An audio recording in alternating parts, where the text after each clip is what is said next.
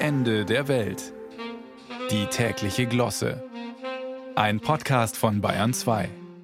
Man muss ja fürs Alter vorsorgen. Keine Frage, es kommt schneller, als man denkt. Das gilt auch für die Pop- und Rockstars unserer Welt. Und wenn man nicht gerade wie Mick Jagger von den Stones noch mit 80 durch die Gegend hüpfen will, braucht man anderswoher Geld. Als Popstar womöglich eine ganze Menge, denn so ein Starleben kann ziemlich teuer sein. Die Villa will bezahlt werden, die Sammlung von Rolls-Royce-Automobilen auch, dann die Tennisplätze, die Pferde, die Yacht. Ach ja, und äh, Verzeihung natürlich auch die diversen Frauen, mit denen man im Lauf der Jahre verheiratet oder zumindest verbandelt war und die womöglich immer noch unterhaltsberechtigt sind, mit den gemeinsamen Kindern. Da sammelt sich im Lauf der Zeit ganz schön was an und es wird teuer. Rod Stewart zum Beispiel kann, nochmal Verzeihung, ein Lied davon singen. Wenn wir richtig gezählt haben, sind es derzeit sieben Kinder, drei Ehen und diverse Freundinnen. Das ist natürlich seine Sache, aber trotzdem, so ein krachertes Privatleben wird schnell kostspielig.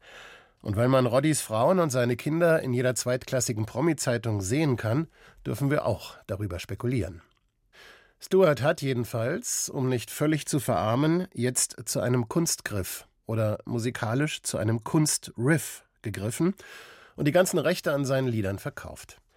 Da waren ja schon eine ganze Menge Hits dabei, also dieser Schmachtfetzen Sailing etwa, immer noch gern genommen auf jeder 80er Jahre Anmachparty, oder Maggie May aus der Frühzeit, oder auch Do You Think I'm Sexy, was er immer noch singt, was aber auf der Bühne, wenn der 74-Jährige daherkrächzt, doch schon ein wenig zweifelhaft ist. Egal. Jedenfalls hat Stewart mit den Rechten an seiner Musik nochmal richtig Kohle gemacht, knapp 100 Millionen Dollar ausgezahlt bekommen.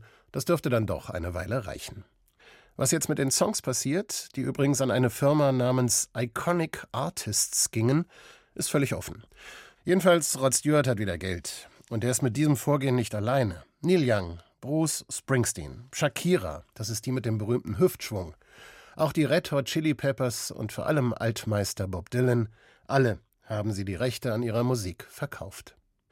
Ja, alternde Popstars brauchen viel Geld. Und es könnte ja doch sein, dass man irgendwann nicht mehr auftreten kann, weil die Stimme versagt, die man, siehe Rod Stewart, jahrzehntelang mit Whisky geschmörgelt hat. Oder dass die Knie nicht mehr mitmachen beim Bühnentanz. Sei vorsichtig, Shakira.